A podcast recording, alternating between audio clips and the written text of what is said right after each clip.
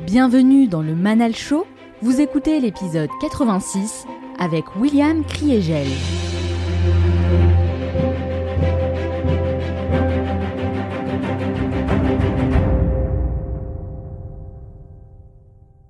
Mon père m'a beaucoup appris. Il n'avait pas de caractère facile, mais il m'a beaucoup appris. Il m'a appris que faire grand, c'était pas plus difficile que faire petit. Et ça, c'est un, truc idiot, mais euh, quand vous démarrez quelque chose, quand vous entreprenez quelque chose, euh, la prudence, c'est de faire petit ou moyen. Et lui me disait, fais grand tout de suite, de toute façon, tu, tu seras aussi emmerdé avec grand qu'avec petit. Il me disait un autre truc, il disait, quand on est pauvre, on peut prendre tous les risques qu'on veut parce qu'on n'a rien à perdre. Il a été pauvre dans sa vie plusieurs fois. Quand vous avez rien à perdre, ben vous pouvez faire beaucoup.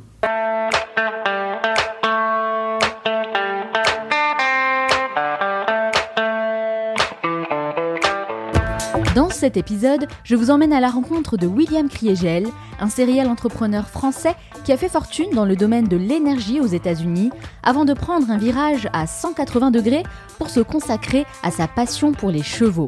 En véritable autodidacte, il a appris les ficelles de l'entrepreneuriat sur le terrain et a réussi à se construire un vrai petit empire en utilisant des méthodes parfois musclées et vous allez voir que son parcours n'a rien à voir avec la génération des entrepreneurs YouTube, un peu mythomane sur les bords et trop souvent déconnecté de la réalité.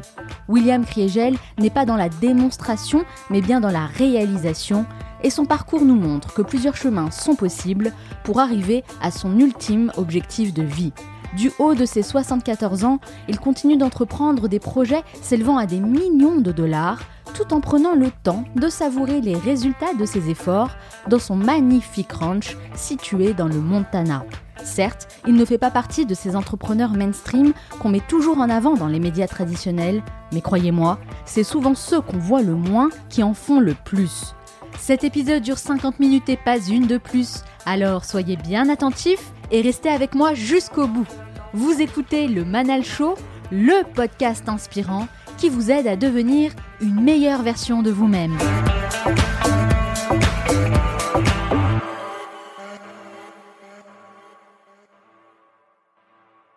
Depuis le 10 septembre, j'ai lancé le 5 Minutes to Learn, un programme innovant qui vous permet d'apprendre quelque chose de nouveau chaque jour en seulement 5 minutes. J'aborde des thématiques très variées telles que la productivité, la gestion du temps, les finances, la créativité ou encore la gestion du stress.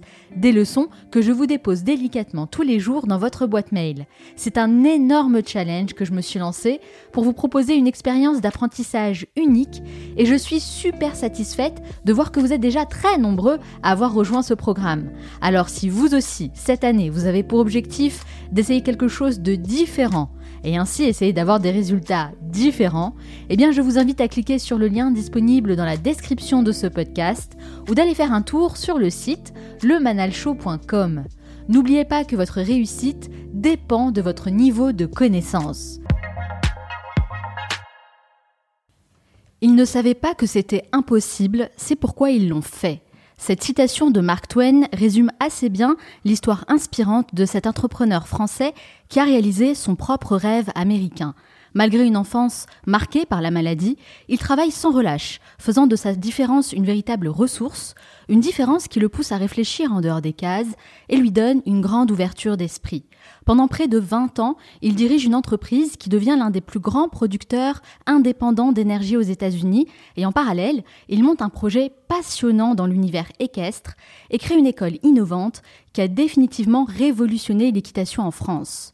Visionnaire et entrepreneur dans l'âme, il a toujours été guidé par des valeurs fortes que sont la loyauté, le respect et le goût du travail bien fait, des valeurs qui ont incontestablement contribué à sa réussite. Car comme il le dit si bien, quand le travail et la connexion sont parfaits, la satisfaction est pleine et intense. Installé dans le Montana aux États-Unis, il est de passage à Paris, l'occasion idéale de le rencontrer en personne et lui poser toutes mes questions. William Kriegel, bonjour. Bonjour. Merci beaucoup d'avoir accepté mon invitation. Je suis très heureux d'être là et je vous remercie de m'avoir invité. Bah, je suis très heureuse aussi de vous rencontrer. Vraiment, vous avez un parcours remarquable. Donc j'ai hâte justement d'en découvrir davantage. Mais commençons par le commencement. Je commence toujours mes interviews avec la même question. Pourquoi? Pourquoi vous faites ce que vous faites aujourd'hui? Alors ça, c'est une question très simple parce que j'ai jamais de problème à me lever, même si je suis en décalage horaire et fatigué. Et j'ai toujours un projet dans la tête ou dans, ou dans une ligne d'horizon que je cherche à conquérir.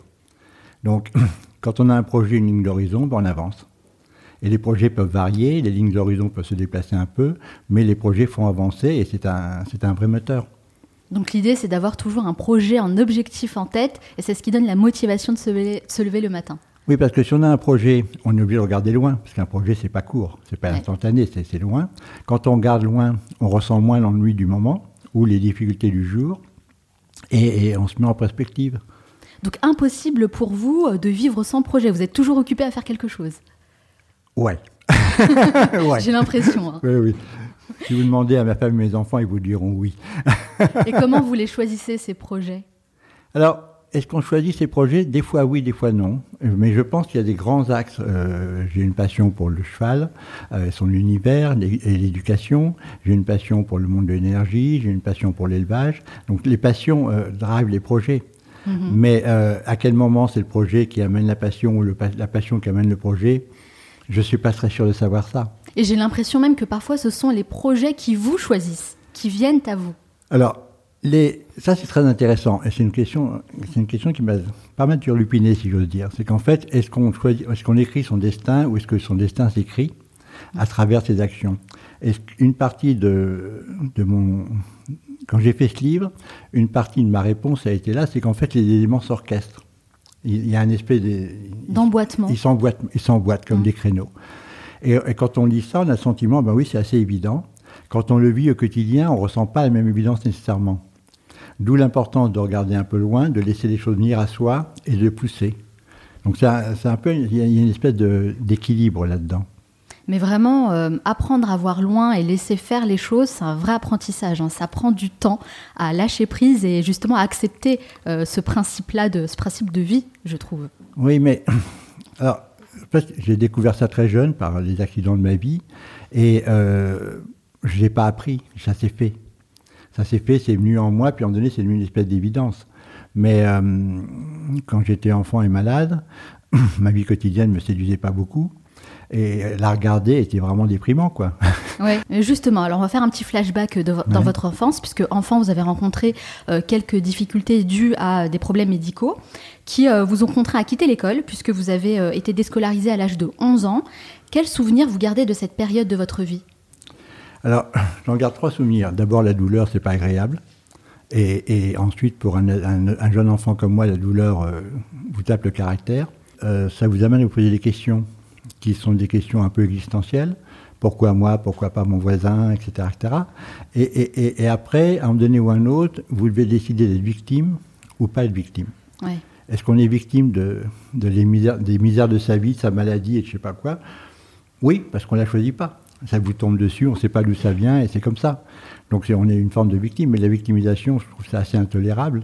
Et euh, parce que ça déresponsabilise et, et- et ça vous enlève tout, ça vous enlève une part de vous-même. Donc euh, il y a un moment donné, il faut, faut que le virage se fasse et que vous découvriez que vous avez peut-être un truc dont vous êtes victime, mais que votre destin vous appartient et que vous devez le gérer. En tout cas, vous êtes face à une grande leçon de vie, je trouve, euh, dès le plus jeune âge, en fait. hein. Donc, c'est quelque chose qui va vous suivre aussi et vous aider à vous construire en tant qu'adulte. Est-ce qu'on peut faire juste un petit focus? Parce que je disais justement que vous aviez euh, des problèmes médicaux. Est-ce que vous pouvez nous expliquer un petit peu en, en quoi ça enfin, Qu'est-ce que vous aviez exactement? J'ai fait, en fait, j'ai eu euh, une maladie de Crohn qui était assez euh, énergique et qui n'a pas été diagnostiquée pendant trois ans. Oui, ça a pris euh, du temps. Parce qu'à l'époque, on ne savait pas ce que c'était, euh, qu'il a fallu trois ans pour qu'un professeur de l'hôpital Saint-Louis euh, soit capable de diagnostiquer et ensuite de, soi- de- de soigner. Donc, euh, je suis passé par toutes les étapes de mauvais soins, non adaptés, les rayons X, enfin, tout, tout, tout ce- les- la cortisone, tout ce qu'on veut, tout ça à force Ah oui. d'autres, sans, sans succès. Donc, ben, vous traînez votre misère, vous ne voyez pas l'issue. Euh, vous n'êtes pas diagnostiqué, donc votre environnement ne comprend pas ce qui se passe. Euh, donc c'est pas c'est pas des périodes faciles, si vous voulez. Donc il faut vraiment créer des zones d'horizon autres pour pas s'enfermer là-dedans et pas. euh, Et pas tomber dans la dépression. Oui, j'avais une vraie colère profonde parce que j'estimais que c'était injuste, que ça n'aurait pas dû m'arriver, qu'il n'y avait pas de raison et que j'étais devenu handicapé, entre guillemets, qui n'est pas le vrai terme parce que j'étais physiquement à peu près normal, mais j'étais pas capable de fonctionner normalement. Mais euh, ça peut se comprendre justement du coup quand d'autres enfants de cet âge-là euh, bah, avaient des préoccupations, je dirais plutôt légères. Vous, quelles étaient vos préoccupations à ce moment-là? Alors dans cette période de ma vie, euh, mes préoccupations c'était d'exister. D'exister. oui, parce que j'avais pas de copains. j'avais alors j'avais pas, j'allais pas à l'école, donc j'étais désocialisé, ce qui est une grosse erreur entre guillemets, mais c'est pas, j'en veux à personne. Euh, et j'étais dans une situation physique euh, difficile, douloureuse. Donc je me suis mis à exister de plusieurs manières. Un, en lisant. J'ai découvert la lecture. Euh, je ne sais pas écrire, mais je sais lire. et je me suis mis à lire des, livres d'aventuriers, des livres d'explorateurs, des livres de gens qui faisaient des choses extraordinaires, qui me semblaient des rêves et inaccessibles. Ça vous inspirait beaucoup, ça? Ça faisait rêver. Donc ça créait de l'horizon. Euh, et, et, j'ai découvert le cheval par pur accident, parce qu'un jour, euh, je ne sais pas comment c'est venu, euh, j'ai dit que je voulais faire du cheval. Bon, ma maman m'a dit très gentiment, mais enfin, avec ton ventre, tu peux pas. ils ont décidé de m'emmener voir le docteur qui a dit, bah, pourquoi pas? Il faut bien qu'il passe quelque chose. Et j'ai découvert le cheval. En découvrant le cheval, j'ai d'abord rencontré Marignan, qui était mon maître de manège, un ancien du cadre noir, un type Un sacré personnage. Hein. Oui, un personnage fort, mais un officier du cadre noir, donc avec tout ce que ça, le, tout, ce que côté euh, raide du militaire et toute la générosité d'un homme riche, mm. euh, qui m'a beaucoup beaucoup influencé, parce qu'il m'a appris les choses de base. On tombe, on remonte, euh, on réfléchit, on n'abandonne jamais, enfin des choses très très simples. Et, le cheval, ben, c'était quoi? C'est 500 kilos de muscles, 500 kilos de puissance. et dessus, moi, gamin malade et frêle, j'étais capable de le tenir. Donc c'était, c'était C'était un rapport euh, qui m'a donné beaucoup de confiance, euh, parce que j'avais cette capacité de dominer, et j'aime pas le terme dominer dans le monde équestre, mais dans le cas présent, en tant qu'enfant, c'est comme ça que je le ressentais, un, animal puissant, euh, capable de faire des choses impressionnantes, mais en même temps de vous faire de vous mettre par terre quand ça ne plaît pas. Est-ce que finalement on guérit de cette maladie ou est-ce que c'est quelque chose que vous portez encore aujourd'hui? Alors, on ne guérit pas totalement, on a une rémission jusqu'au point où c'est stabilisé, ça fonctionne bien. Euh, et après, ça fait partie de vous. D'accord. Alors vous avez écrit un livre très intéressant qui retrace les périodes importantes de votre vie. Donc le titre du livre c'est À mon allure hein, que j'ai euh, mhm. ici à côté, paru aux éditions Actes Sud. Et euh, à un moment donné, bah, vous parlez justement d'éducation, de l'école, etc. Et j'ai beaucoup aimé notamment votre définition du verbe enseigner. Vous dites qu'enseigner, c'est libérer, c'est donner les moyens de l'autonomie. Mais le problème, c'est que le système éducatif tel qu'on le connaît aujourd'hui bah, fait totalement l'inverse, puisque l'école nous formate pour devenir de bons petits employés, dépendants d'un CDI pour payer ses factures et pour pouvoir faire un crédit sur 35 ans et acheter une maison. Donc là, je trouve qu'on est quand même assez loin de la liberté et de l'autonomie. Est-ce qu'avec le recul, on ne peut pas dire que finalement, le fait de quitter le système scolaire, c'est peut-être la meilleure chose qui vous soit arrivée? Alors, je vais vous dire, ça a un prix très élevé et c'est pas c'est pas ce que j'ai voulu faire pour mes enfants. Le système scolaire est par nature imparfait parce que c'est un système, il n'y a pas de système parfait, qu'il est fait pour couvrir des millions de gens et non pas euh, trois individualités, et qu'il euh, est basé, surtout en France, sur une volonté d'emmagasiner de la connaissance.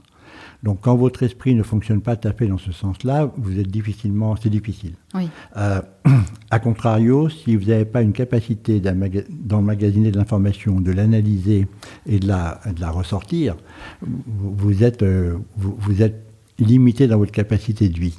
D'accord? Et ça, c'est ce qui vous a manqué? Non, je l'ai acquis, mais ça m'a coûté cher. À quel prix? En temps, en temps passé.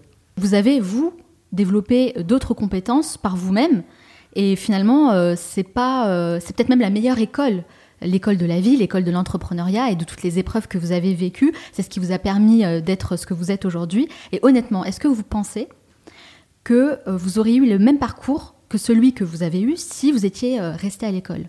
Non. Pour moi, c'est clair. Mais je ne dirais pas qu'il aurait été mieux ou moins bien. Oui. Je veux dire. Juste différent. Il aurait été différent. Et euh, le mieux moins bien est une valeur euh, qui n'a pas d'intérêt pour moi. Ce qui est important, c'est est-ce qu'on peut assumer ce qu'on est et comment on l'assume. Et quelles études vous auriez aimé faire?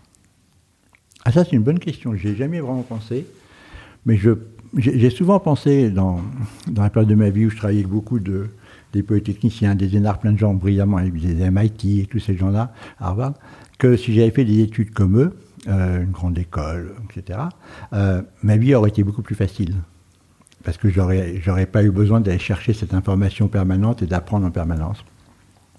Euh, donc comme ça, bêtement, j'aurais fait une, j'aurais fait Harvard, par exemple. Pas mal. Une école, oui, enfin, ça, je ne vais pas vous donner un truc de modeste. Bah, vous avez raison. bah oui. Ou j'aurais fait une grande école de commerce française ou un truc comme ça. Et vos enfants, est-ce que vous les avez poussés à faire de grandes études? Je les ai poussés à faire beaucoup d'études, oui. J'ai fait le mieux, le mieux que je pouvais, mais je ne suis pas très bon. D'abord, je ne suis pas un bon modèle. Euh, quand, quand, vous avez un teenager qui vous dit écoute papa t'es gentil mais regarde ce que t'as fait et t'as euh, pas eu besoin d'aller à l'école voilà. ah, j'avoue c'est un peu ouais. je dis oui et j'ai toujours répondu c'est vrai donc je, la question n'est pas de savoir si on peut faire sans mais est-ce qu'on fait pas mieux avec ou est-ce que c'est pas plus facile?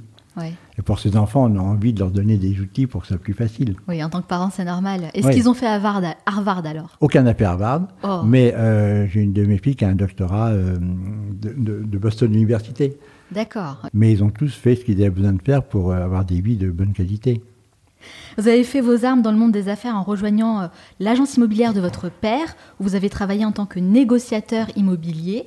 Et votre père a joué un rôle très important dans la construction euh, du businessman que vous êtes devenu. C'était un peu votre mentor. Que vous a-t-il appris? Mon père m'a beaucoup appris. Il n'avait pas de caractère facile, mais il m'a beaucoup appris. Euh, il m'a appris plein de trucs. Par exemple, il m'a appris que faire grand, c'était pas plus difficile que faire petit. Et ça, c'est un, truc idiot, mais euh, quand vous démarrez quelque chose, quand vous entreprenez quelque chose, euh, la prudence, c'est de faire petit ou moyen. Et lui me disait, fais grand tout de suite, de toute façon, tu, tu, seras aussi emmerdé avec grand qu'avec petit. Tu feras le même effort. Donc, fais grand, et puis, fais pas idiot, mais fais grand. C'était des choses qui m'a appris beaucoup de choses comme ça, mon père. Ça, c'est super, euh, c'est super important, c'est très intéressant. Oui, de, parce de que se ça dire, vous, ok, commence parce que à d'un faire seul grand coup, directement. Vous raisonnez avec un horizon différent. Ouais, c'est ça. Mon père était, était, autodidacte, donc il a, il a appris par lui-même, et a une vie un peu compliquée, difficile à cause de la guerre, plein de choses. Et donc il a une très belle vie, très riche, et, et j'ai eu la chance d'être très proche. Et on, s'est un peu frité, comme on dit, mais euh, on était très proches et on a, il m'a beaucoup, beaucoup donné. Mais je trouve que c'est un conseil hyper important en fait euh, à donner en tant Mhm. que parent à ses enfants, c'est euh, bah, n'aie pas peur de faire grand, vas-y. Oui. Parce que souvent on se limite soi-même parce qu'on a été conditionné par l'école, la société ou même la famille Mhm. euh, qui a peur, euh, voilà, qu'on qu'on prenne des risques, qu'on échoue, qu'on se fasse Ouais. mal, etc. Vous c'était totalement l'inverse, c'est Ouais. grand. Il me disait un autre truc, mais qu'il faut bien prendre avec prudence, parce qu'il ne faut pas mal- l'interpréter mal. Il disait quand on est pauvre, on peut prendre tous les risques qu'on veut, parce qu'on n'a rien à perdre.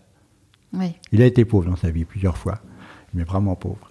Et euh, il me disait, à chaque fois que j'étais pauvre, je prenais des risques, parce que j- il n'y a plus rien à perdre à ce stade-là. Quand vous avez rien à perdre, ben vous pouvez faire beaucoup. Oui, c'est comme ça que je le comprends en tout cas moi. Et pour un entrepreneur, au début, il n'a rien à perdre. Ouais. Il n'a à perdre qu'après. Donc l'entrepreneur, dans sa première génération, avant qu'il ne réussisse ses premiers deals, opérations, start-up, tout ce que vous voulez, il est dans une situation où il n'a rien, il est obligé d'aller chercher tout. Et donc, la seule chose qu'il a à perdre, c'est sa réputation vis-à-vis des gens qui le soutiennent.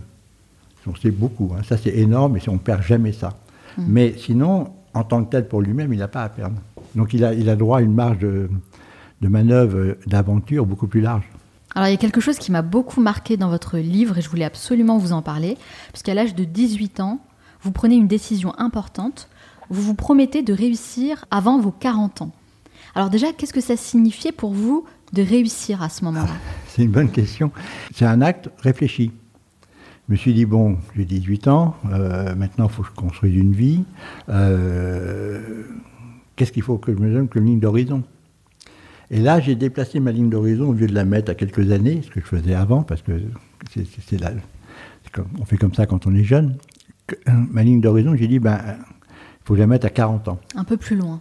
plus loin. 40 ans, quand on a 18 ans, c'est vieux. Et j'ai dit, voilà, 40 ans, ça me fait euh, presque 20 ans, j'ai le temps de bâtir, de construire, de réussir. J'ai dit, je dois réussir. Voilà. Donc réussir pour vous, ça, ça voulait dire ça C'est fonder une famille, gagner de l'argent? Alors, c'était, euh, la réussite a été de trois natures. Un, j'avais l'envie de la famille, bien entendu, parce que ça, ça fait partie de mon ADN, de mon éducation. Mais euh, c'est la vie sentimentale, je vais dire, affective. Mais l'autre, c'était la vie euh, d'entreprise. Mais le terme entreprise n'était pas un bon terme à ce moment-là, c'était plutôt la vie économique. Oui. Parce que j'étais assez malin pour savoir que je ne serais pas un politique. J'étais pas fait pour ça, euh, que je ne serais pas un scientifique, tout ce qu'on veut. Donc la, la, la, vie qui me paraissait accessible, et là c'est le côté pragmatique de ma pensée, c'était la vie économique.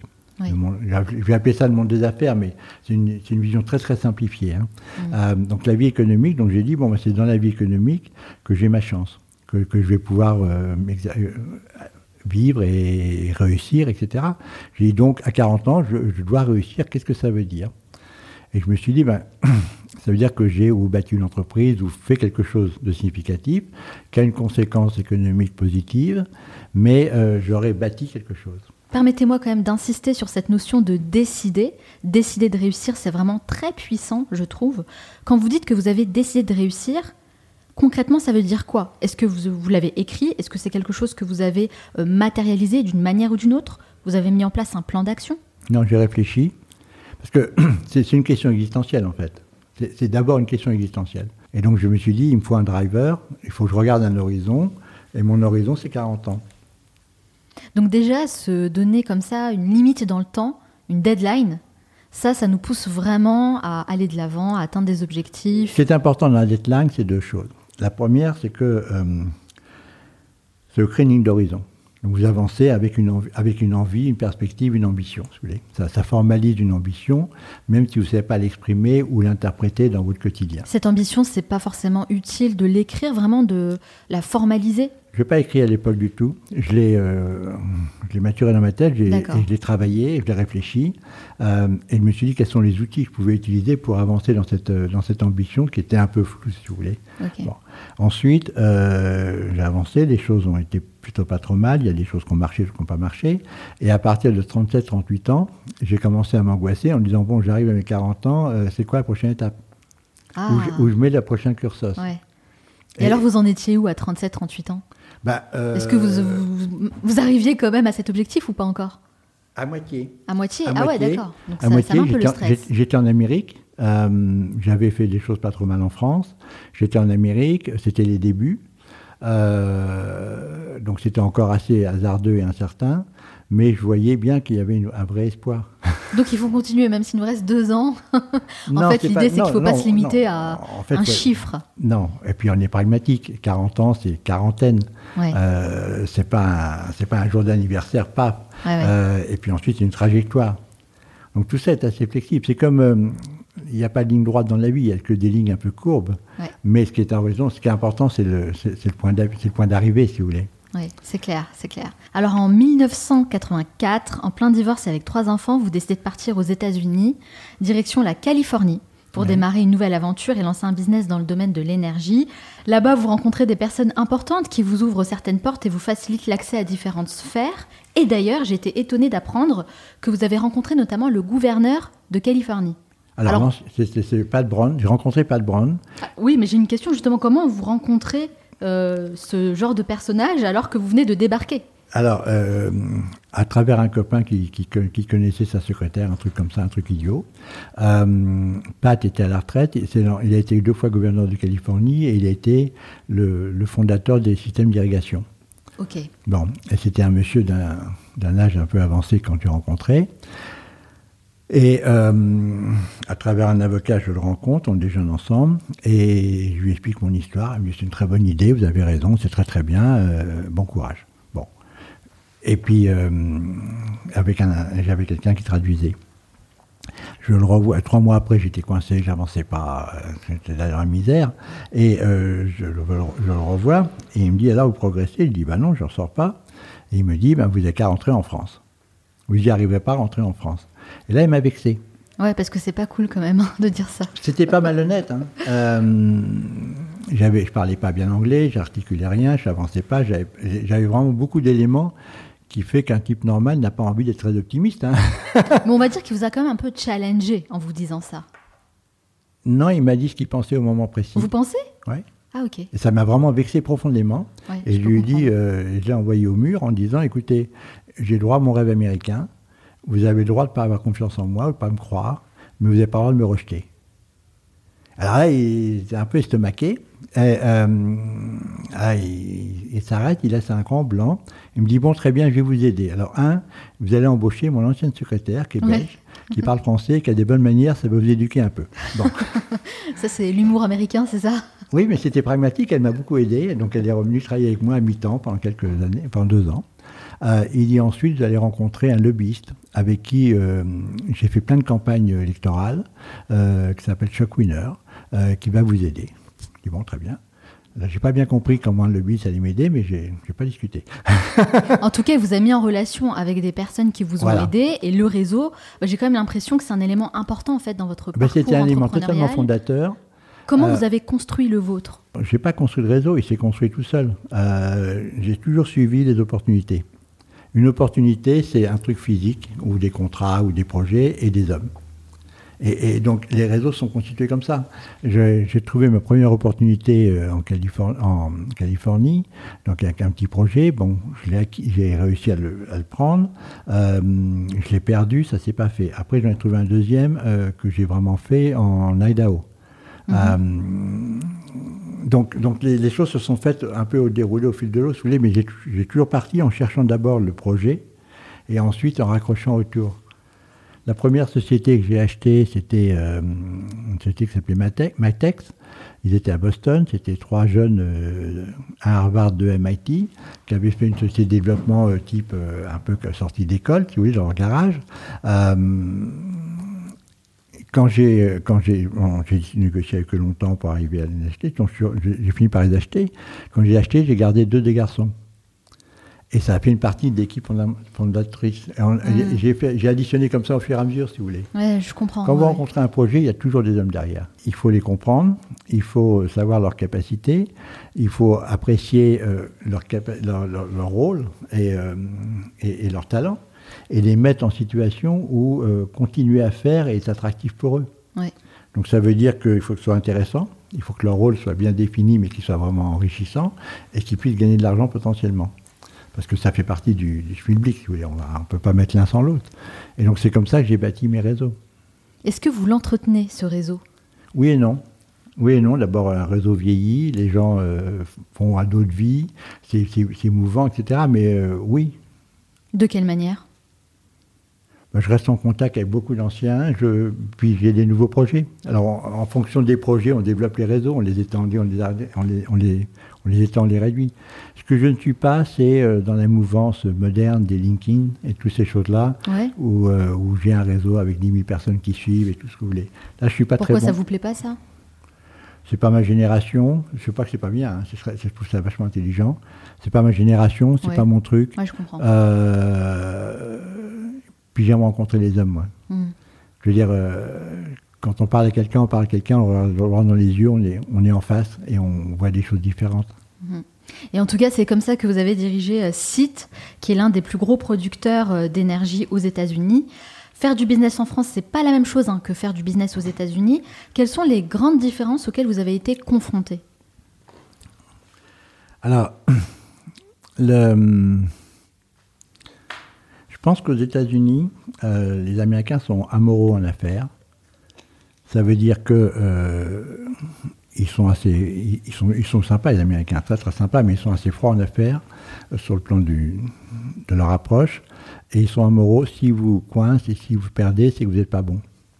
En France, on est immoral. Mm-hmm. Ça veut dire que si vous êtes coincé, que vous avez perdu, c'est que l'autre il n'a pas été honnête avec vous. C'est une espèce de différence assez, assez dramatique. L'autre grande différence qui m'avait beaucoup frappé au départ, puis qu'on apprend à vivre avec, c'est que le droit américain n'est pas écrit comme le droit français avec l'école Napoléon, et qu'il faut écrire son droit, entre guillemets, dans les contrats. Donc un contrat français, ça fait 4 pages, pas plus maintenant, parce que ça a beaucoup évolué, mais un contrat français fait 4-5 pages, un contrat américain fait 100 pages, 150 pages. Donc vous êtes en train de séduire quelqu'un pour lui acheter son truc, ou, s'associer, ou faire un investissement, en même temps vous dites, bon alors quand on va se fâcher, comment on va faire? Que vous, en fait, vous signez euh, votre certificat de mariage en même temps que votre certificat de divorce. Donc vous êtes en face de gens qui sont dans un moment de rêve ou d'envie, et puis en même temps, vous déroulez tous les cas possibles de quand ça va mal. Donc c'est un exercice euh, humain et intellectuel euh, beaucoup moins simple. Ce qui m'a beaucoup frappé aussi, surtout au début, c'est la, puissance et l'impact des avocats américains, qui sont euh, un, point de, un point névralgique de toute transaction, toute négociation ou de tout fonctionnement. Ah oui? Oui, parce qu'ils écrivent les contrats. Et donc ils sont, ils sont, ils sont actifs dans la négociation. Alors est-ce que vous pensez que vous auriez eu la même carrière que euh, si vous étiez resté en France? Non, non, parce que euh, je pense que mon champ d'opportunité aux États-Unis était beaucoup plus grand que je ne l'aurais fait en France. Euh, mais il y a des gens qui ont fait en France des carrières beaucoup plus grandes que moi. Donc ce n'est pas, pas un jugement sur le système français en tant que tel. C'est simplement que euh, dans mes circonstances de la vie et dans le, dans le territoire sur lequel j'ai sévi, si vous voulez, euh, l'Amérique était, était pour moi une opportunité extraordinaire. Mais en 2000, vous décidez de vendre votre entreprise? Pourquoi? J'ai commencé l'entreprise en 84, on n'avait pas, on n'avait rien, et en 2000, on a 57 usines dont les, dont les propriétaires euh, exploitants, Oui. euh, qui représentent à peu près 13 ou 14 000 mégawatts. Un méga, euh, 1000 mégawatts, c'est une usine nucléaire, donc ça vous donne une vraie dimension. Ah, On était, on était troisième producteur indépendant aux États-Unis. Donc, euh, on avait vraiment une grande place dans le métier avec un- des belles performances. Mon associé majoritaire était Vivendi euh, et euh, le deuxième associé était un japonais, Marubini. Euh, Vivendi a décidé de vendre. euh, voulait sortir, a décidé de sortir. Donc là, je me suis fait coincer par mon actionnaire qui m'a dit, qui a dit, on vend. Ensuite, euh, Vivendi l'a annoncé, enfin c'est Messier qui l'a annoncé euh, à la presse économique avant de me le dire, Ah oui je ne suis pas très élégant, euh, et créé beaucoup de, de convulsions. Euh, donc, euh, donc je me suis fait coincer. Là, ça m'a mis très en colère et frustré beaucoup. Et j'ai beaucoup hésité à savoir si je devais euh, essayer de faire un LBO et reprendre tout ça tout seul, euh, enfin avec des banques, euh, ou si je devais lui faire un procès et puis l'envoyer au mur, ou si je devais, quoi je devais faire. Et après avoir analysé un peu tout ça et réfléchi, la notion du LBO n'était pas une notion raisonnable parce que le montant de dette était très très très élevé dans, dans ce cadre-là. Et ça veut dire que je changeais d'employeur, entre guillemets, ou de partenaire pour être employé par les banques, qui sont probablement pas beaucoup mieux que n'aurait été, n'a été Messier. Donc je me suis dit, je ne gagne pas au change. Donc vous vendez l'entreprise. Ouais. Qu'est-ce qui se passe le jour d'après? Qu'est-ce que vous avez fait le lendemain de la vente? Alors en fait, j'ai géré la vente. Euh, donc ça, ça a pris un petit peu de temps, mais j'ai géré toute cette vente qui était compliquée. Et en même temps que je gérais la vente, euh, j'ai mis en place mon rêve de ranch américain. Parce que ça fait partie du, du rêve américain et euh, j'aime les animaux, j'aime les chevaux, j'aime les vaches. Donc voilà. Enfin, j'aimais pas les vaches à l'époque, mais j'aime le terrain, j'aime le territoire. Et donc euh, j'ai commencé à négocier l'achat d'un ranch euh, dans le Montana, un grand ranch, hein, 30 000 hectares. Ah, rien que ça ouais, ouais. Oui, enfin, C'est bon. pas mal Non, c'est pas mal, mais c'est- des grands territoires qui m'a passionné et je l'ai fait en parallèle de la vente de site. Ouais. Et on a signé euh, la vente de site et j'ai touché le chèque le matin à 10h et j'ai signé l'achat du ranch à 11h le même matin. Donc vous perdez pas de temps. Il n'y a pas de temps mort en fait. Non, On passe d'un projet à un suis- autre.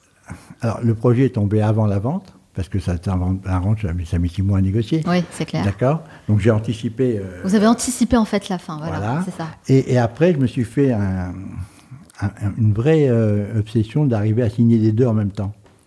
Ah, d'accord. Donc Parce ça, que je trouvais ça esthétique. C'est un- D'ailleurs, vous le racontez très bien dans le livre. c'est un très beau geste esthétique. Je, Vous vendez- je vous signez la vente de site. rentre dans un autre Et vous signez l'achat du ranch en même temps. à une demi-heure près. Incroyable. Et, et donc j'avais euh, les, les vendeurs étaient japonais au Montana, ce qui est assez accessoire.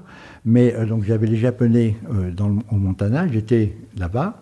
J'avais mes équipes à New York qui faisaient closing euh, de site, de la vente de site, et j'attendais le feu vert de mon général consul qui me dit, euh, Yang, qui me dit, voilà William, c'est fait. Et euh, donc j'ai traîné pendant 2-3 heures avec des, des broutilles idiotes, parce que je voulais gagner, je voulais avoir cet instant de magie, si vous voulez. C'est vous rentrez ou sortez en même temps.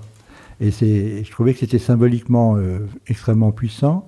Je trouvais que c'était un geste de vie Ouais, et, et que c'était une manière de ne pas mourir parce que sortir de ça, ça a été douloureux pour moi, ouais émotionnellement. Et donc euh, voilà. Et donc j'ai, j'ai signé ça, on a fait les deux en même temps et, et je me suis retrouvé rancher. C'est vrai, d'ailleurs, vous expliquez très bien dans votre livre que euh, vous aviez le dossier euh, La Sens. Ouais. Donc, La Sens, c'est euh, l'endroit où vous avez justement Mhm. créé l'école, hein, en France, mais aussi dans Ouais. le Montana. Que vous aviez ce dossier avec vous pendant des années, en fait, hein, que vous trimballiez avec vous euh, dans, en avion, dans les chambres d'hôtel, etc. et que vous travailliez déjà dessus en essayant de peaufiner, de développer un peu plus les idées. C'est quand même incroyable de se dire que finalement, ça a pris autant d'années à se mettre en place, mais ça vous l'avez fait dans le bon timing, au moment où vous vendez site. Oui, alors au moment où je vends site, j'achète le ranch. Mais j'avais déjà monté la Sens en France et j'avais déjà mis en place la méthode d'enseignement. En fait, ce sur quoi on a beaucoup travaillé, c'est comment transmettre euh, ce savoir euh, sans avoir de maître. Donc on a cherché à, mettre en, pédagogie et, en méthode euh, tout- toute, cette, connaissance, si vous voulez, et on a développé ce qu'on appelle la méthode de la sens, euh, qui est une méthode progressive, step by step, pour apprendre, avec des vidéos, des bouquins, tout ce qu'on veut. Et, en ayant fait ça, on s'est donné un outil de transmission de connaissances qui n'a pas de limite. Parce qu'on peut transmettre au plus grand nombre. En, en quelques mots, en fait, la méthode La Sens, c'est quoi? C'est qu'on on éduque aussi bien le cheval que le cavalier. En fait, Alors, chacun apprend l'un de l'autre. Oui, ça c'est vrai. mais Et on éduque d'abord le cavalier, c'est Ouais. ça? Oui, parce que l'idiot, c'est le cavalier.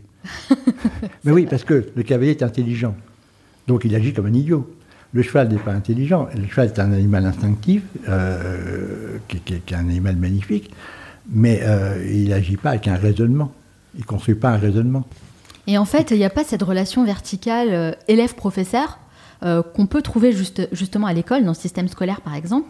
Et, et je trouve que ça vraiment, c'est une philosophie dont on devrait tous s'inspirer. Et je me suis dit que d'une certaine manière, eh bien, en- en fait, vous avez créé l'école dont vous avez toujours rêvé. Ça, c'est vrai. Félicitations pour vrai. ça, William. Non, non, je, vous- je vous donne le point, vous avez parfaitement raison. J'ai créé l'école dont j'ai toujours rêvé. Et euh, ça, c'est totalement vrai. Alors aujourd'hui, c'est vrai qu'on s'intéresse de plus en plus au bien-être du cheval dans l'équitation. Mais à l'époque, c'était pas encore vraiment, euh, je dirais, dans les préoccupations communes. Euh, une fois de plus, je trouve que vous avez été ultra visionnaire. Comment vous avez réussi à identifier qu'il y avait un vrai marché à prendre? Alors, il y, a- il y a deux choses. D'abord, j'aime les chevaux. Donc, quand on aime les chevaux, on a envie de bien les traiter. Parce que ça paraît assez cohérent. Ensuite, euh, quand on regarde l'univers du cheval en France, il y a un million de chevaux, il y a un million de cavaliers. Bon, 80% des- de ces chevaux-là font ce que j'appelle du loisir. Et 20% font des choses beaucoup plus euh, professionnelles. Donc, l'essentiel de cette population et de ce marché est un marché euh, qui est lié au loisir, donc à l'affectif. Le loisir, c'est la nature, c'est la retour aux sources, c'est la relation à l'animal. Et, et ce marché n'était pas servi parce que l'ensemble du marché est servi par des gens qui font du sport. Mon objectif, c'était de faire évoluer les, les mœurs. Oui. C'était plutôt ça mon objectif, si vous voulez. Mais je ne pouvais pas faire évoluer les mœurs si je n'en faisais pas un business. D'accord. L'un ne va pas sans l'autre. Ouais, difficilement. C'est-à-dire si, si on avait fait tout ce qu'on a fait et que 25 personnes voient, euh, profitent ou voient de ce travail, ça sert à rien. J'aurais fait 25 heureux, mais j'aurais pas changé j'aurais pas influencé. Est-ce que c'est pas aussi votre euh, âme d'entrepreneur qui vous a aussi poussé à en faire quand même une entreprise Bah, toujours, oui. quelque chose quoi. Toujours, toujours, bien sûr. Être entrepreneur, c'est comme, une, c'est comme un défaut génétique. c'est comme une qualité.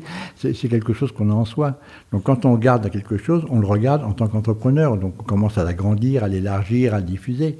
Si on rentre dans l'éducation, on veut éduquer le maximum de gens. Si on produit quelque chose, on veut produire le maximum. Mais est-ce que c'est rentable aujourd'hui? Est-ce que vous gagnez de l'argent avec Alors, l'essence? c'est pas profitable au sens de gagner beaucoup d'argent, c'est économiquement équilibré. Ok. Donc vous pouvez avoir des équipes, prendre soin des Ah chevaux, oui, on a- euh, oui, faire tourner en fait. On euh, fait tourner, c'est un business, on- parce que je le gère comme un business, bien que j'ai une énorme affectif. Euh, on a 15 employés en France, euh, et ça tourne très bien.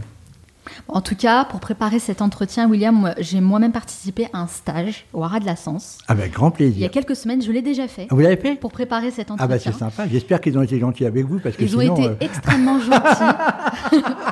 Ils ont été extrêmement gentils. J'ai passé un agréable moment, Ouais. vraiment toute une journée. Je dois dire que non seulement j'ai été subjuguée par la beauté des lieux, mais j'ai été aussi agréablement surprise par les, euh, les enseignements. Et toutes les valeurs et la philosophie que vous prenez, on les retrouve vraiment en fait au Haras de la Sens. Donc euh, c'est pas du tout du bullshit, c'est la réalité, vraiment. J'ai beaucoup apprécié. Moi, je suis une passionnée hein, de cheval Mhm. et euh, justement, je me forme et j'apprends vraiment tous les jours pour euh, améliorer ma relation avec cet animal. J'en garde un excellent souvenir, mais j'ai quand même hâte de découvrir le ranch au Montana parce que ça, ça doit être quelque chose. Alors, c'est- très différent. Le, le ranch au Montana, c'est d'abord un ranch d'élevage. C'est un ranch de. Oui. C'est un territoire gigantesque, euh, magnifique, euh, semi-montagneux. On est- le ranch est à 1500 mètres et on monte jusqu'à 2008, euh, avec des, des grandes parties d'hiver, des parties d'été. C'est un climat continental un peu rude, mais que j'aime bien. Et on est avant tout éleveur de bovins. Mais il y a quand même des chevaux. Ah ben bien sûr. D'abord qu'on ne peut pas travailler des vaches sans les chevaux, C'est vrai? Bien sûr. Ah bah oui, oui. Bah oui, forcément, oui. Parce que une vache euh, dans la montagne, elle, est- elle a besoin d'être soignée, elle a besoin de ceci, elle a besoin de cela, elle a un veau, et on ne peut pas l'approcher autrement qu'avec un cheval. Ouais, Il faut aller la chercher, il faut l'approcher. ouais. Oui, il faut l'attraper au lasso, là, etc. En tout cas, ça a l'air magnifique. Et moi, quand j'étais justement au Ras de la Sens, on m'a beaucoup parlé du Montana. Alors, je tiens comme à préciser que j'ai payé ma place. hein. C'est Ah, important de le préciser. Bravo. Donc, mes remarques sont totalement objectives. D'accord. Vraiment. C'est sympa. Alors- non, et alors l'école de la Science envoie les étudiants français passer Dans le Montana. dans le Montana, passer trois mois pour, pour débourrer des Mais jeunes j'ai chevaux. appris ça justement. oui, oui. Ouais. Après, c'est des formations quand même qui sont euh, assez professionnalisantes. Donc, il faut Ah non, avoir. un- totalement professionnalisant. Voilà, c'est ça. Non, mais c'est Donc pas. pour une personne lambda comme moi, par exemple, qui n'a pas forcément envie d'en faire un Non. métier, euh, bon, Bah, du coup, on fait comment Ah bah, alors, je, vais, je vais être très honnête avec vous. J'ai plein d'invités qui viennent me voir au Montana, mais je- je- j'invite des gens qui- que j'aime bien. Ok. Il Je n'ai pas de- j'ai pas d'activité économique. n'y a pas d'activité Non, économique en je ne suis pas un guest ranch, j'ai pas d'activité économique. Et, pourquoi ça vous intéresse pas de le faire, ça? Alors, c'est une- c'est- c'est- c'est- ça m'a beaucoup éveillé. Attends, ça m'a beaucoup euh, questionné au départ, parce qu'on m'a dit oui, alors il faut faire des stages, il faut faire etc., etc. Et en réalité, euh, le ranch est extrêmement authentique. C'est un Mhm. grand territoire avec des cow-boys, avec des vaches, avec euh, des valeurs. Et euh, à partir du moment où on a un invité chez soi, il s'adapte à la situation. Là, je vous invite, vous venez la semaine prochaine. Si on bouge des vaches, on vous met sur un cheval avec les cow-boys, vous allez bouger des vaches. Si on ne bouge pas de vaches, vous n'en bougerez pas. Mhm. On vous dé- on vous sort pas trois vaches du champ pour vous amuser. Donc on est dans une vie totalement réelle. Quand on a des touristes qui payent, ou des invités payants, il faut les satisfaire. Mhm. Et d'un seul coup, le, le monde s'inverse. Ça veut dire que les invités sont là, il faut dire au cow-boy, bon, il y a trois invités, il faut aller me chercher cinq vaches. En fait, vous voulez garder euh, l'authenticité euh, des rapports qu'on peut avoir euh, Absolument. avec les animaux. ouais, Et, c'est important parce que ça, c'est mon côté écolo dans mon esprit, c'est qu'en fait, ça respecte la- le fonctionnement de la nature, mais du travail. Ouais. Il y a une adéquation entre animal, humain et nature. Et les trois doivent vivre ensemble euh, avec une adversité partielle et une, une symbiose le plus totale possible. Donc vous n'ouvrirez jamais euh, votre ranch au grand public, en fait? Non, ça m'intéresse pas et je ne souhaite pas le faire. Par contre, j'ai plein de chambres d'amis et j'invite des gens. Et puis je les dis, ben voilà, on suit, on suit ce qui se passe au ranch. Donc quand ils viennent, euh, ben, si, si c'est des naissances, on va avoir une naissance. Si c'est, on suit les activités réelles du ranch. En tout cas, je trouve que vous êtes cohérent avec, encore une fois, les valeurs que vous prenez, parce que je pense que finalement, il y aurait beaucoup d'argent à faire avec cette activité, mais vous avez décidé de ne pas le faire. Je pense que euh, c'est difficile de, de faire ça et de respecter totalement l'intégrité du territoire. C'est important de rester aligné avec ses convictions, en tout cas. Oui, et puis euh, un cow-boy, c'est pas un type qui fait fortune, c'est un type qui travaille euh, durement, euh, des longues heures, dans des conditions climatiques difficiles, euh, dans le vivant, euh, et il n'est pas payé une fortune, hein, il est payé au prix du marché, mais c'est pas Mhm. grand-chose. Et tout ça est très très authentique. Il y a une vraie sincérité. Ouais, Euh, je comprends. Et, et donc, je tenais, je voulais protéger cette sincérité, si vous voulez. Ouais, je, je comprends mieux, encore mieux, justement votre philosophie, votre état d'esprit. Alors c'est vrai qu'aujourd'hui, on est clairement dans cette tendance où les gens se soucient davantage du bien-être des animaux et cherchent à améliorer leur relation avec leur animal. Ça, c'est un fait. Et d'ailleurs, une récente étude montre que la jeune génération, mais en fait, elle est très impliquée et les gens sont de plus en plus nombreux à remettre en question bah, toutes les pratiques qu'on peut voir dans les parcs animaliers, les zoos, etc. Et moi, personnellement, je ressens exactement la même chose vis-à-vis des centres équestres parce que j'en ai visité beaucoup des centres équestres et les conditions de vie des chevaux et des poneys sont absolument euh, pitoyables, vraiment. Et c'est la raison d'ailleurs pour laquelle je refuse catégoriquement de m'inscrire dans un centre équestre, parce que je ne veux pas cautionner ça. Mmh. Alors, on est d'accord pour dire que laisser un cheval dans un box toute la journée, c'est inacceptable. Alors, je vais être un peu plus subtil. Et, conceptuellement, un cheval, c'est fait pour vivre dehors. Mais après ça, il faut savoir ce que ça veut dire et, définir un peu les choses. Est-ce qu'un cheval euh, est fait pour vivre dans un box? Non. Ça, c'est une évidence. Est-ce qu'il peut vivre dans un box de façon raisonnable ou satisfaisante s'il est sorti trois heures par jour? Déjà, ça répond oui, ou mieux. Ensuite, euh, s'il a une, s'il passe, euh, s'il a un box muré où il n'y a pas de voisin, c'est non. S'il a des box ouverts où il est en contact avec, son, avec le cheval d'à côté, c'est mieux. En fait, vous, vous tempérez vraiment ce que, ce que je, je tempère pas, je, mesure. Oui, non, j'essaie d'être. Diplomate. Non, pas du tout. Non, c'est pas mon truc. Mon truc, c'est d'être pragmatique. C'est-à-dire si on enlève les chevaux des box et qu'on ferme la moitié des clubs hippiques en France, euh, ça veut dire qu'on enlève à euh, la moitié de, des cavaliers français l'accès au cheval c'est ni bien ni mal, c'est un choix. Mhm. Mais euh, est-ce que c'est un choix moral ou est-ce que c'est un choix dictatorial? Je vous laisse répondre à ça par vous-même, papa. D'accord? La deuxième réponse, c'est est-ce qu'il est acceptable qu'un cheval soit en boxe, qu'il ait d'éthique et qu'il euh, soit monté 12 fois par jour pour faire un rond dans le manège? Ma réponse est non. Euh, est-ce qu'un cheval qui est en boxe serait mieux dans un paddock? C'est une évidence. Est-ce qu'il serait mieux dans une prairie? Oui, mais il n'a pas besoin d'avoir 100 hectares de prairie. Donc en fait, il faut mesurer tout ça de façon un peu plus euh, prudente, parce que l'idée, c'est que le cheval est important dans la relation à l'homme, qu'il est un trait d'union avec la nature, et qu'il faut qu'il reste un trait d'union avec la nature. Mm. Et que les urbains, qui sont quand même des gros consommateurs, euh, ont besoin de ce trait à la nature et ont besoin de l'animal. Et donc...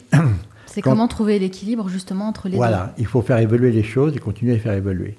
Donc il faut que les codes euh, de déontologie euh, de l'habitat soient respectés, il faut que les codes de nourriture soient respectés. Un cheval, c'est fait pour manger du foin, ou enfin de l'herbe. C'est pas fait pour manger euh, des granulés, je sais pas quoi. bon, alors est-ce qu'un cheval qui mange quelques granulés, c'est mauvais? Non. S'il n'a pas, s'il a pas assez de fourrage, oui, ça va pas. D'ailleurs, j'ai appris quelque chose d'assez surprenant grâce à mmh. vous, William, c'est qu'on ne donne pas de carottes à un cheval. C'est pas bien en fait. Non, ça ne sert à rien. D'abord, c'est du sucre, il n'a pas besoin. Moi, je ne savais pas. Hein. Je pensais non, je sais, mais tout le monde fait ça. Oui, tout le monde fait ça. oui, et, en fait, le cheval n'attend pas cette récompense-là. En fait, bah, pourtant, ils apprécient. Hein. N'importe. Si vous donnez, euh, si vous habituez quelqu'un, un vivant, à un, truc, il va, c'est comme un tic, ça revient après. Oui, ouais, c'est clair. Donc, il faut arrêter de donner des carottes aux chevaux. Je vais vous raconter une histoire marrante. J'étais au Montana où on avait une troupe de chevaux dans, une grande pâture. Et euh, j'ai un de mes enfants qui vient avec un copain qui a 11 ans. Petit garçon très mignon, très gentil. Donc on arrive là-bas, etc. Et il me dit dans l'avion, il me dit j'ai amené des carottes. Ah ben, je dis c'est vachement sympa. Donc on l'installe. Donc sur le coup, vous lui dites pas que vous aimez pas ça? Bah non. C'est un, enfant. On, dit, on, sympa avec lui alors. oui, oui. Alors euh, il a ses carottes il se passe deux jours, euh, puis le deuxième jour, moi j'ai oublié les carottes, et lui aussi, puis il me dit Ah, j'ai oublié mes carottes, il euh, faut que j'aille donner aux chevaux. Ah, dit oui, parce qu'elles vont pourrir tes carottes. On va tous les deux, on prend la voiture, je vais dans le champ, on, sort de la voiture, on va à pied, puis on se rapproche des chevaux. Les chevaux viennent vers nous, naturellement. Euh, bon, et le gamin commence à donner les carottes, il n'y en a pas un qui a voulu bouffer la carotte? Ah. Et il dit Mais. Grosse déception. Et il s'est mis à pleurer, il dit Elles sont pas bonnes mes carottes. Mais c'est dingue quand même de se dire qu'en fait les chevaux ne, ouais, ne et, et pas pris les carottes. Julie, ben, je vais t'expliquer un truc pas compliqué, c'est pas des lapins. Donne tes carottes aux lapins, ils seront contents. Les chevaux, ils mangent pas des carottes. Alors on leur donne quoi à la place? Moi, je leur donne pas, je leur donne pas de tic, pas de trick de nourriture, jamais. Jamais. Donc euh, herbe, foin? Alors l'herbe, c'est la base de la nourriture. le foin, c'est de l'herbe séchée, donc c'est la même chose. Et après, s'il y a besoin de donner un minéral, on le donne bien entendu. Et s'il y a besoin d'un peu de complément, de complément énergétique, parce que le cheval travaille beaucoup, on le donne, mais ça s'arrête là. Même pas de pommes Non. C'est vrai Moi, ça m'étonne beaucoup. Mais non, parce que quand vous avez un chien, vous éduquez un chien euh, à la gueule, entre guillemets, ça veut dire avec des petits, euh, des petits, des petits, des petits gâteaux, des petits trucs comme ça, d'accord? Le chien va faire une fonction, va faire une action pour la récompense. Ouais. D'accord? Le chien, c'est pas compliqué. Va, va, chercher le journal, paf, vous lui donnez un truc quand il vient, il fait ça. Et ça s'éduque très très bien. Il suffit d'avoir un peu de discipline au départ. Quand il a compris le truc, il est ravi. Donc le chien, pour la bouffe, il se compromettra totalement sans état d'âme. Et le chien va manger sans faim. Mmh. C'est-à-dire que vous laissez un chien dans un sac de bouffe comme ça, il va tout, il va tout goinfrer, il ira dégueuler après. Euh, un cheval ne fait pas ça. Un cheval, il va se nourrir de ce qu'il a besoin. Et, donc, il ne va pas réagir. Alors, si vous, si vous l'éduquez, vous lui apprenez qu'il a une carotte après, qu'il est content, il va y venir, mais il n'a pas besoin de ça. D'accord, c'est pas un besoin fondamental. Non, un mieux vaut éviter. Oui, ça sert à rien. Bah, écoutez, je vais vous dire un truc, William, qui va peut-être vous choquer. Mais récemment, j'ai croisé des jeunes filles dans un centre équestre. Tenez-vous bien, hein, qui donnaient un cookie à des chevaux. Cookie au chocolat, je me souviens très bien. Oui, ça ne m'étonne pas, on voit plein de trucs comme ça. Alors voyons, on en est quand même. Oui, mais ça, si vous voulez, c'est un peu. C'est le problème du rapport des gens aux animaux. Les gens ont un rapport très affectif aux animaux, ce que je trouve légitime. Euh, mais un chien, un chat, une souris ou un cheval. C'est différent. C'est différent. C'est pas le même animal. Bah non. Ouais. Le chat, vous ne le gérez pas à la bouffe. Le chien, vous le gérez à la bouffe. Mhm. Euh, pour un beefsteak, le chien, il se compromet. Un chat, il ne se compromet pas. Le chat, il vous regarde, il dit euh, Je suis chez moi, je fais ce que je veux. un cheval ne se compromet pas pour de la bouffe. Alors, vous pouvez lui apprendre, parce qu'on peut apprendre n'importe quoi, n'importe qui. Bah pourtant, on nous apprend justement qu'il faut récompenser euh, par une oui, mais caressez-le. Euh. Pardon? Faites une caresse. Non, parfois même avec une petite sucrerie, dès qu'il a fait quelque chose de bien dans l'exercice. C'est un truc que je, que, que je ne suis pas d'accord. un cheval a besoin d'être avec des congénères, a besoin d'être avec un homme, il a besoin d'avoir confiance dans son partenaire qui est l'homme. Et quand vous le caressez euh, en récompense, ça marche très bien. Oui, c'est vrai, ça marche très bien. Donc euh, respectez euh, l'animal en tant qu'animal et arrêtons de prendre les animaux pour nos petits doudous. Hein. parce que c'est pas le cas. voilà. Alors, tu c'est un peu rigolo parce qu'on est passé du cheval de guerre avec tout ce que ça donne oui, c'est vrai. au cheval de compagnie. Grosse évolution pour le cheval, là. Oui, c'est une, belle évolution si, elle est un peu gérée, ce qui, est, en train de se passer tout doucement. Oui. Alors on l'a dit plus tôt dans notre entretien, à l'âge de 18 ans, vous êtes promis de réussir votre vie avant vos 40 ans. Aujourd'hui, vous avez quelques années de plus. Est-ce que vous avez l'impression d'avoir réussi votre vie? Alors, je... la réponse est oui, mais avec une grande modestie. Oui, parce que euh, j'ai influencé des aspects culturels. Et ça, pour moi, c'est une vraie signification.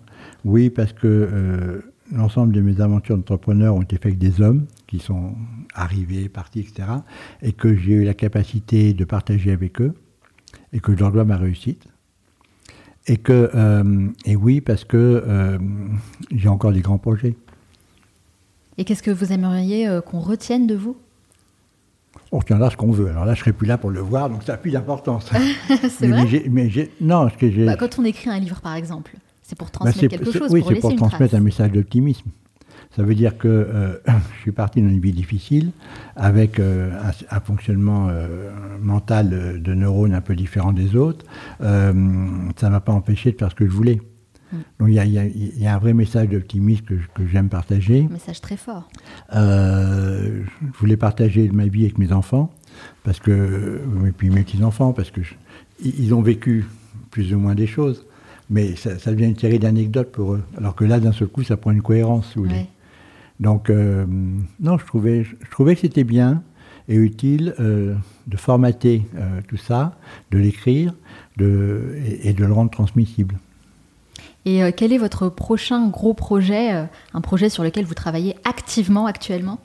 Alors, j'ai un gros projet dans l'énergie. qui est de transformer, de transformer les tuk-tuk. Les tuk-tuk, c'est les petits véhicules trois roues, les petits taxis trois roues en Inde. Euh, donc je, me suis investi avec une famille indienne importante qui euh, développe euh, de convertir ces tuk-tuk avec des batteries et d'organiser tout un système d'échange de batteries dans les stations-service. D'accord. Il y a 22 millions de machines comme ça en Inde qui polluent terriblement et l'impact carbone et l'impact pollution bruit et pollution sonore, pollution sonore et pollution odeur est potentiellement considérable. C'est un projet que vous implantez en Inde c'est un projet qui est en Inde, euh, dans lequel je suis investisseur et, euh, actif dans la stratégie, mais pas, mais pas dans l'exécution quotidienne. D'accord. Voilà, donc euh, ça c'est des choses qui m'amusent. Enfin, qui m'amusent, qui sont passionnantes parce que ça, ça impacte, ça impacte la civilisation. Totalement, totalement. On, Euh, vous, on vous réinvitera pour en parler justement. D'accord. Et, puis développé. sur le, dans le monde du cheval, je, je suis de plus en plus actif dans ce que je fais, mais je suis aussi de plus en plus actif et je m'intéresse de plus en plus à tout ce qui est le bien-être du cheval et euh, la relation entre l'homme et le cheval sur le plan de la nature. En tout cas, il y a encore beaucoup de travail à faire là-dessus, euh, c'est Oui, clair, c'est assez oui, complexe. absolument. Ouais. Alors, vous avez beaucoup euh, d'admiration pour euh, votre père. Mhm. Est-ce que vous pensez qu'il serait fier de vous avec euh, bah, tout le parcours que vous avez réussi à construire? Alors, je vais être honnête avec vous, je vais dire oui. je vais dire oui, et en fait, j'ai eu la chance de rester très très proche avec mon père jusqu'à la fin de sa vie, et, euh, et il était très content, très très heureux de ce que je faisais, donc c'était un grand élément de satisfaction pour moi. Et vous, est-ce que vous êtes fier de vos enfants? Oui. Oui, Vous leur dites? J'en sais rien. C'est une réponse déjà, ça. Peut-être à ma manière. Ok, bah, ils l'entendront peut-être dans ce podcast. Merci beaucoup William d'avoir répondu à toutes mes questions, mais ce n'est pas totalement fini. À la fin de chaque interview, je pose une série de questions rafales. L'idée c'est de répondre le plus spontanément possible, hein, sans trop réfléchir. Ça dure seulement 1 minute 30. Est-ce que vous êtes prêts? Pourquoi pas? Alors c'est parti. Quelle est la première chose que vous faites en vous levant le matin? Boire mon café Quel est le dernier livre que vous avez lu euh, sur une nique. Quelle est la mauvaise habitude dont vous aimeriez vous débarrasser Oh, Il y en a tellement, je ne pourrais pas vous le dire. Quel animal vous représente le mieux Le cheval, Selon vous, quel est l'endroit à absolument visiter dans le Montana mon ranch, Bonne réponse. Si vous aviez 100 euros et pas un euro de plus, dans quoi les investiriez-vous l'énergie. Si vous pouviez ajouter un livre dans les programmes scolaires de toutes les écoles du monde, lequel choisiriez-vous? Je ne sais pas, mais ce sera un livre sur la vie. Quelle est la chose à laquelle vous croyez et que les autres considèrent comme une folie? Je crois qu'on peut tout faire. Quelle est votre plus grande peur? De mourir sans avoir euh, finalisé ce que je voulais entreprendre. Quel est l'endroit où vous aimez aller pour vous ressourcer? Ranch, à la Sens. Et quel est le dernier documentaire ou film que vous avez regardé? J'ai regardé il y a quelques jours le film de Yann Bertrand, euh, Humaine. Que d'abord, Yann est un copain que j'aime beaucoup. Et puis, euh, il, est re- il, il est rechu- il est revenu sur moi, parce que j'avais déjà vu. Et du coup, je l'ai regardé de nouveau et j'étais très content. Ouais, Human. Quel est votre plus grand regret? J'en sais rien, j'ai pas de vrai regret. Selon vos proches, quelle est votre plus grande qualité? J'espère que c'est l'intégrité. Et selon vous, quel est votre plus grand défaut? Alors là, je sais pas, euh, j'en ai tellement que je peux pas tout vous dire. Euh, Il en faut un quand même. il y a un Ouais. Vous êtes sûr Oui. euh, Je sais pas du tout quoi vous dire. Peut-être euh, le plus gros défaut Vous êtes un rêveur Quelle est la dernière chose que vous faites avant de dormir? Me mettre dans la tête un truc que j'aime. Merci beaucoup, William, d'avoir répondu à toutes mes questions et de vous être prêté au jeu des questions rafales. Alors ça va, ça s'est bien passé pour vous. Très bien. En tout cas, merci beaucoup, c'est un entretien passionnant. Je suis ravie d'avoir fait votre connaissance Bah, moi aussi. et d'avoir pu vraiment euh, voilà, partager avec les auditeurs du Manal Show votre parcours que je trouve remarquable. Merci beaucoup pour ce que vous faites avec la Sens. C'est un très très beau projet, vraiment. Je trouve que c'est un, un projet, euh, un très bel accomplissement en fait dans une vie. En tout cas, moi, ça m'inspire euh, beaucoup de mon côté et ça m'aide à créer une meilleure relation avec le cheval. Si on veut en savoir davantage sur vous, sur tout ce que vous faites, où peut-on vous retrouver? Alors, je suis euh, pas tellement sur les réseaux sociaux, mais on peut me trouver sur, euh, sur mes websites euh, lasens.com. ou simplement se procurer votre livre à mon allure qui est paru aux éditions Actes Sud. Merci encore William Kriegel. Je vous souhaite beaucoup de succès dans tous vos futurs projets. Merci beaucoup. On arrive à la fin de cet épisode, mais avant de vous quitter, j'aimerais partager avec vous les trois conseils à retenir de mon entretien avec William Kriegel. Conseil numéro 1, le temps est votre plus grand allié. Quand on écoute certains témoignages de personnes qui ont soi-disant réussi, on a l'impression que tout s'est fait rapidement, du jour au lendemain, comme par magie. Mais la réalité, c'est que les grands projets prennent du temps à se construire. La patience et la persévérance sont des facteurs clés de réussite. Le parcours de William Kriegel en est l'exemple parfait, puisqu'il a mis près de 10 ans à concrétiser le projet La.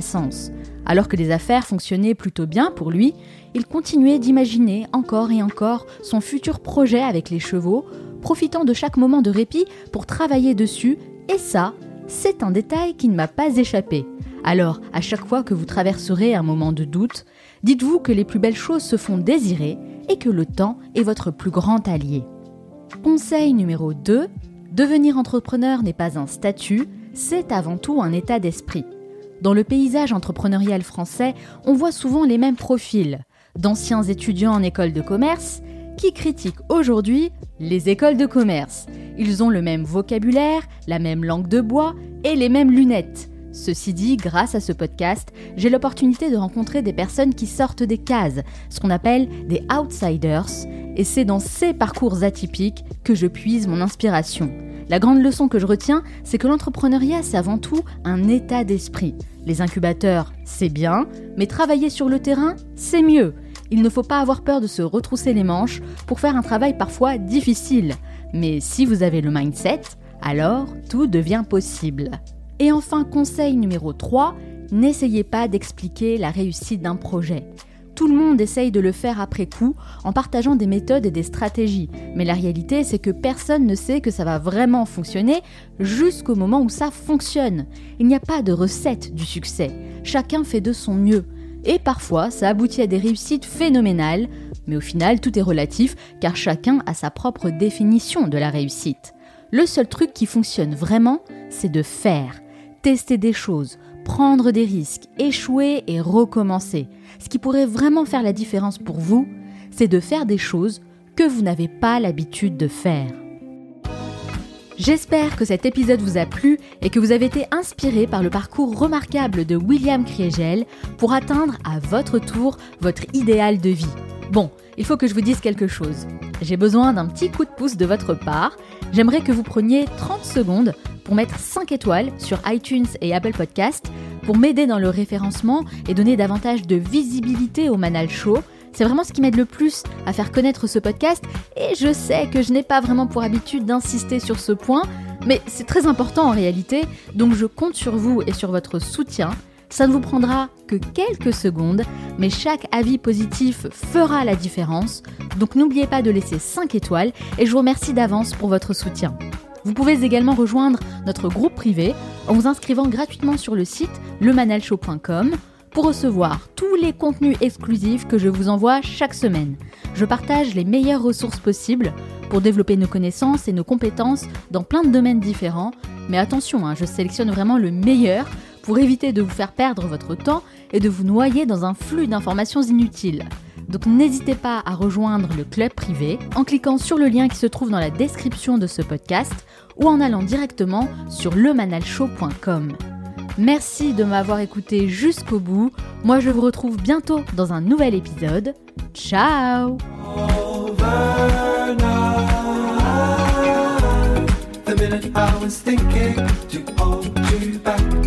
The moment I was wishing it's overnight. The minute I was thinking to hold you back. The moment I was wishing it's overnight. The minute I was thinking to hold you back. The moment I was wishing it's overnight. The minute I was thinking to hold you back. The moment I was wishing it's overnight.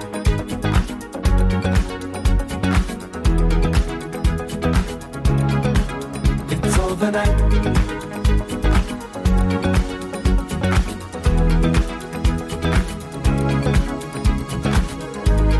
The minute I was thinking to hold you back. The moment I was wishing. The minute I was thinking to hold you back. The moment I was wishing. It's overnight.